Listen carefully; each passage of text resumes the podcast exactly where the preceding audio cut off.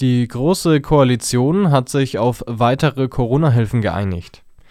Der Koalitionsausschuss beschloss am Mittwochabend Erleichterungen für Menschen in Kurzarbeit, Beziehende von Arbeitslosengeld, Steuerentlastungen in der Gastronomie und eine Unterstützung für SchülerInnen beim digitalen Lernen.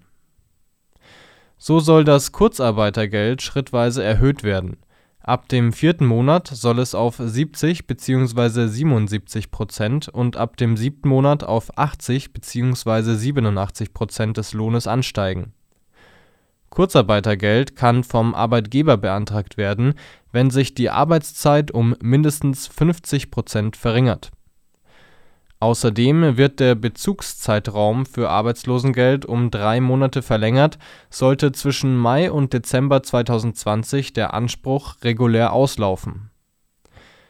Der Gastronomie soll mit der Senkung des Mehrwertsteuersatzes geholfen werden.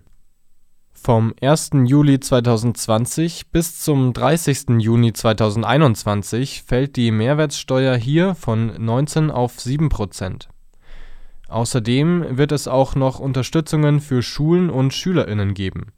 Bis zu 500 Millionen Euro sollen an Schulen gezahlt werden, um beim digitalen Unterricht zu helfen.